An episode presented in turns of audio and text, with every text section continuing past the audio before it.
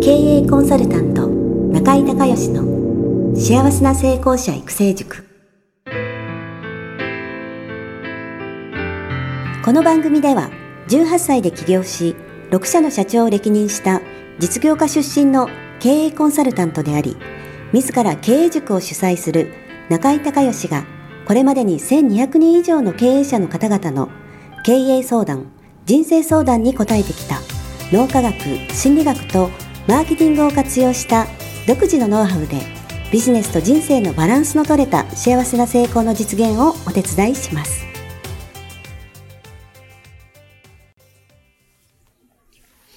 リスナーの皆さん、こんにちは。経営コンサルタントの中井隆義です。今日はですね、私の品川のオフィスから、今日久しぶりにね、えー、脳科学の話、えー、今日はね、海馬と記憶の話をしたいと思います。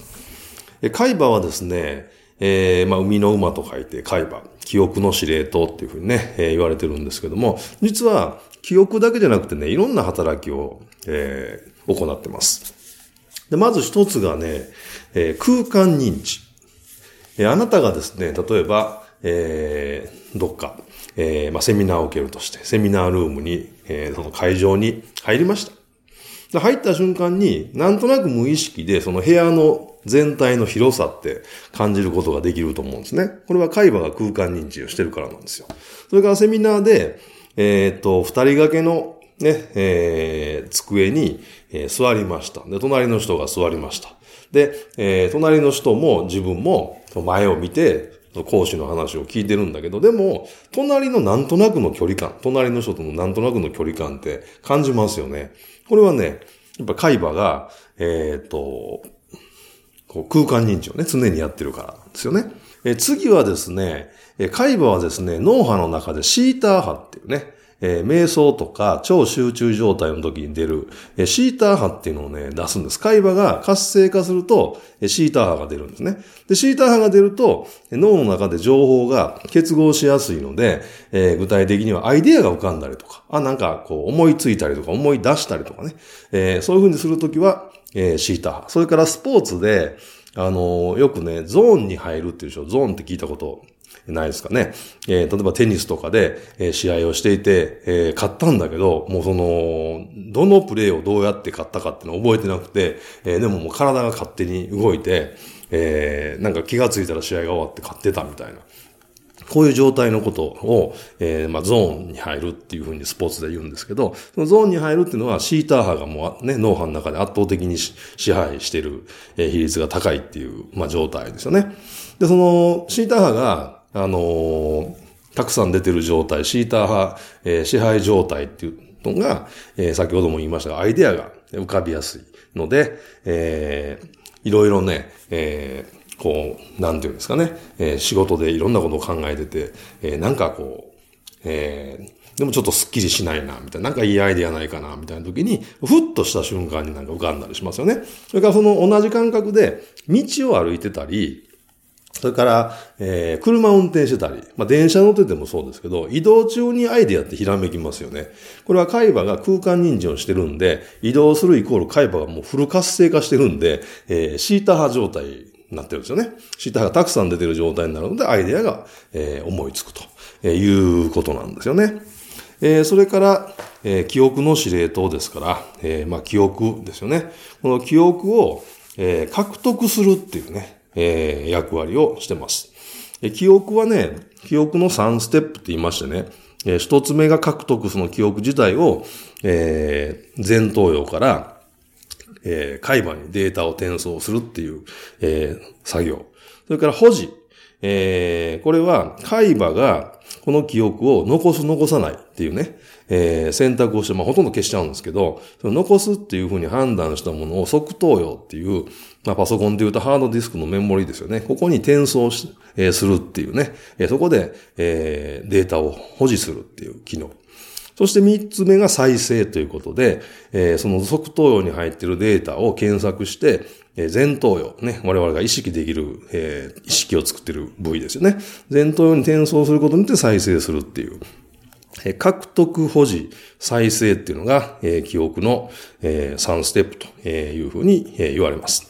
で、海馬は先ほども言いましたけど、ほとんどのことを消してしまうので、えっ、ー、と、海馬の中にね、情報が入っていられるのは条件にもよるんですけど、だいたい3週間、21日から30日間なんですよね。でその、えっ、ー、と、よほどのこう感情が動いた出来事以外は、その3週間から、えー、30日のぐらいの間までに最低7回、同じ情報がその海馬の中に入ってこないと、海馬はこれは必要な情報だというふうに判断しないんで、もう忘れていってしまうっていうことになるんですよね。で、あの、さっき言ったその感情に、感情が動いた時の記憶っていうのは、あの、記憶になりやすい。特にその、あの、トラウマとかそうですよね。その恐怖体験。えー、これはもう一回で、えー、覚えささないとですね。えー、まあ、えー、一度怖い目にあったらもうそういうね、ところに近づかないとかそういうことしないっていうふうに、えー、覚えさせないといけないじゃないですか。その人間のまあ生存本能っていう部分で。えー、なので、海馬の横に扁桃体っていうね、扁桃っていうのは、えー、中国語でアーモンドっていう意味ですけど、本当にアーモンド大のね、小指のこう第一関節ぐらいの、えー、扁桃体っていう部位があって、えー、ここはね、喜怒哀楽全部ね、作ってるんですよ、このアーモンドの中で。喜怒哀楽すべて同じところで作ってるというのは、まあ人間って不思議だなっていうふうに思うんですけど、で、この扁桃体と海馬は別々の部位なんですよ。くっついてて、で感情が動くイコール扁桃体が活性化する。で、扁桃体がね、プルプル震えるんですよね。そうすると、えそのくっついてる海馬の中の情報を増幅して覚えやすくするんですね。だから、あのー、単に、例えば本で、えー、読んだとか、えー、映画を、例えば、そうですね、例えばハワイに、えー、一回行ったら、ハワイって大体どんなところか、こうイメージってもう勝手に、覚えるじゃないですか。それは五感同士で情報入ってくるから。でも、こう写真ね、なんかこうガイドブックとか見ながら、ハワイいいわね、みたいな ことで見てるのと、やっぱりリアルにそれを再現するの全然違うじゃないですか。えというように、えー、っと、その、えー、扁桃体がね、えー、活性化したり、それから、えー、いつも言ってますけど、VAK ね、視覚、聴覚、体感覚、えー、体感覚の中には、えー、嗅覚、味覚、触覚ですね。だから実際に体験して五感をフルに活用するイコール、たくさん海馬の中にデータが入ってくるということですから、えー、覚えやすくなるというね、えー、ことになります。それで記憶のね、あのー、3ステップに対して、えー、障害の話はちょっとしたいんですけども、あのね、獲得っていうステップの障害、これね、海馬障害。要は、新しい記憶が作れなくなるんですよね。海馬が障害を起こすと。それから、えー、保持のところは認知症。えー、記憶をね、えー、保管ちゃんとしとくことできない。それから再生のところが、の障害が記憶喪失。えデータは入ってるんだけど、前頭葉に転送できないということで、この3ステップに対応して、え、海馬障害、認知症、記憶喪失っていう、えー、まあ、障害がね、えー、あります。で、前回ね、あの、ちょっと映画の話をしたら好評だったんで、ちょっと今日も映画の話を、ね、したいんですけども、えー、メメントっていうね、えー、これもまた非常にマニアックな、えー、映画があるんですけども、まあ、興味ある人はぜひ見られると、えー、もう私は大好きなんで何回見たかな、これ。あの、もう何十回と見てるんですけど、これ何の話かっていうと、海馬障害の話なんですよ。でね、えー、っと、メメントっていうのは、えー、直訳すると、形見、ね、えー、形見っていう意味です。で、えー、っとね、えー、っと、クリストファー・ノーランっていうハリウッド監督の、これデビュー作、2作目かな ?2 作目ですね。まだ、えー、インディーズで、えやってた、ハリウッドでメジャーの。この人あの、バットマンシリーズね、大ヒットしましたよね。バットマン3部作撮ってる、え、監督なんですけど、まだそんなね、え、売れてなくて若若い時で、え、予算がない時なんですけども、すっごいね、え、これマニアックな映画で面白いんですよ。で、あ、あの、主人公の、その、ガイ・ピアースっていう役者が主人公なんですけど、あ、海馬障害になった人から見たら世の中ってこういう風に見えるんだっていうのが、えー、その、主人公目線でね、見られるんで、すごい、まあ、不思議な映画でもあるんですけど、えー、面白い、僕的には脳科学、えー、マニアのですね、えー、私的にはすごく好きな映画で何回も見てます。でね、えっ、ー、と、えっとね、マトリックスの話もね、えー、何回か、えー、してると思うんですけどもね、あの、面白いのがね、えー、っと、主人公は、ちょっと僕はあんまり知らない。えー、この映画でしか知らない人なんですけど、あの、主人公の次に、あの、脇役で出てくる刑事役の人がね、えー、ティディ・ジョー、えー、パントリアーノって言うんですけど、マトリックスでね、あの、最後あの、オペレーティングルームで、あの、オペレーターやってる人、で、最後裏切る人いるでしょ。あの人、あの役者が、えー、脇役でずっと一緒に出てるんですよ。それから、えー、バーンの、えー、で、えー、やってるバーテンを、バーテンなのかな？バーを経営してるのかな、えー、女性がいるんですけど、それが、えー、キャリー・アン・モスであの、マトリックスのトリニティの人ね。あのトリニティが、えー、バーでバーテンやってるんですよ。で、えー、ちょっと事件にも絡んでくるんですけど、あ、これ、えー、っと、簡単にストーリーを言うと、えー、自分の目の前で自分の奥さんが惨殺される。えー、ちょっと怖い話なんですけども、惨殺されるのを見てしまって、そのあまりの恐怖で、その海馬が障害を起こす、要は記憶を、あのー、作れなくね、えー、なってしまうということなんですね。で、あのー、それまでの記憶はあるんですよ。あるから、もちろん英語も喋れるし、車も運転できるし、それまでのことは喋れるんだけど、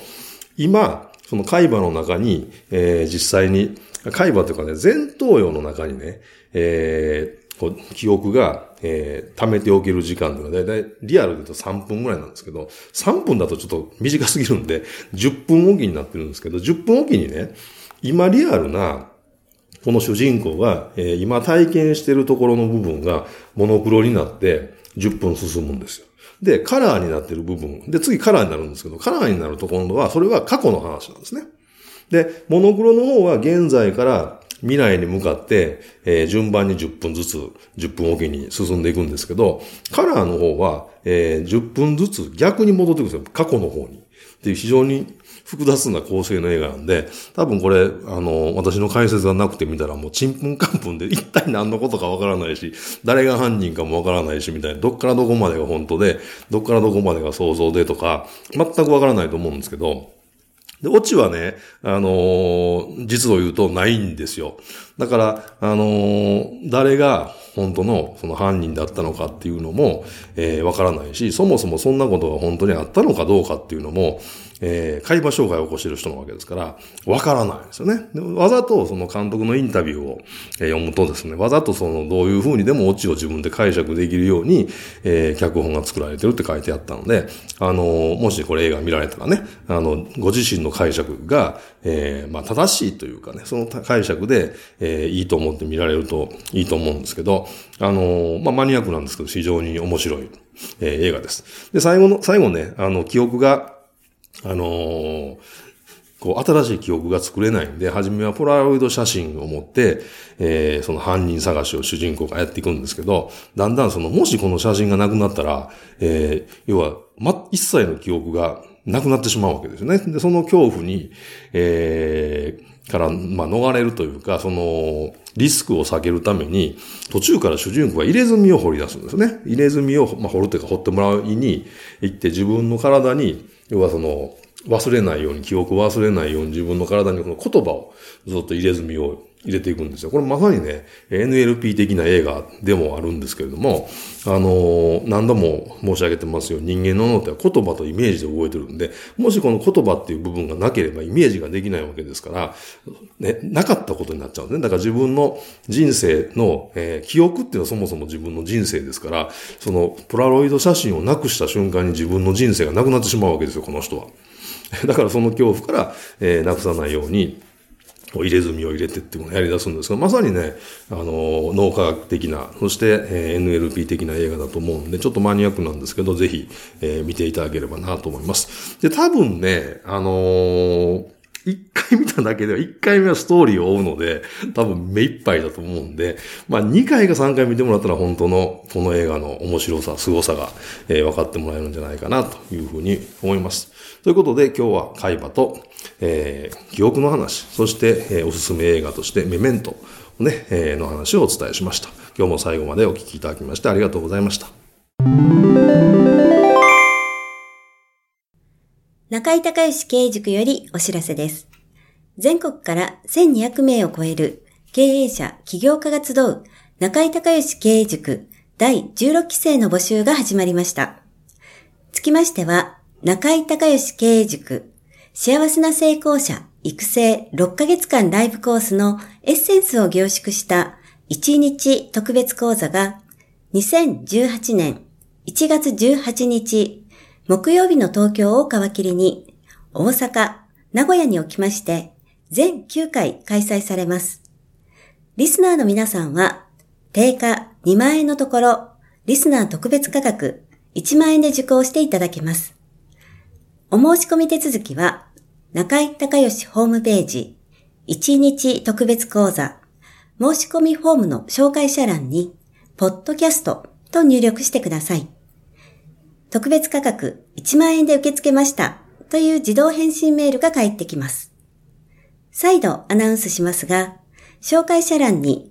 ポッドキャストと入力すると、リスナー特別価格1万円で受講ができます。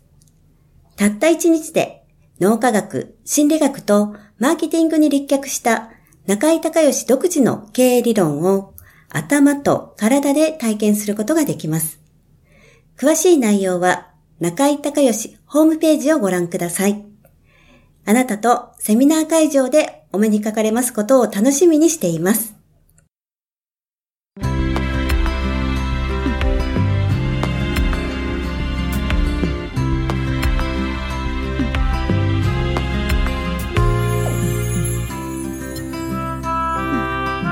今回の番組はいかがだったでしょうか？あなた自身のビジネスと人生のバランスの取れた幸せな成功のための気づきがあれば幸いです。